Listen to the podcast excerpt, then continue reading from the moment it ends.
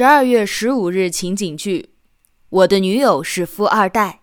亲爱的，今天我妈跟我说，等咱们结婚了，她给你买一辆好车。你看你喜欢什么？我不要。为什么？你不是早就看好一款车了吗？我想靠我自己来买。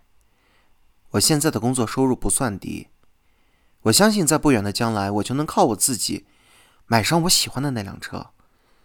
况且，房子已经是你们家买的了。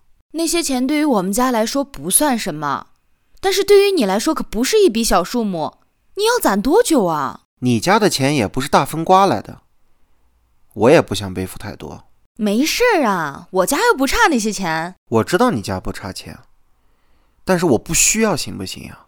你什么态度啊？我妈给你买车还错了是吧？我说了，我要靠自己慢慢攒钱。就你那点工资，你要攒多久啊？那这些时间里，我还得跟着你省吃俭用的。我就是这样一个条件。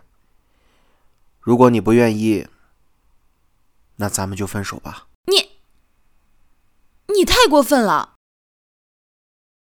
桃子，我其实不想跟他分手，他对我确实很好，他的父母对我也很不错，但就是因为我们家境悬殊太大，他们的很多无心的话语让我感觉很受伤。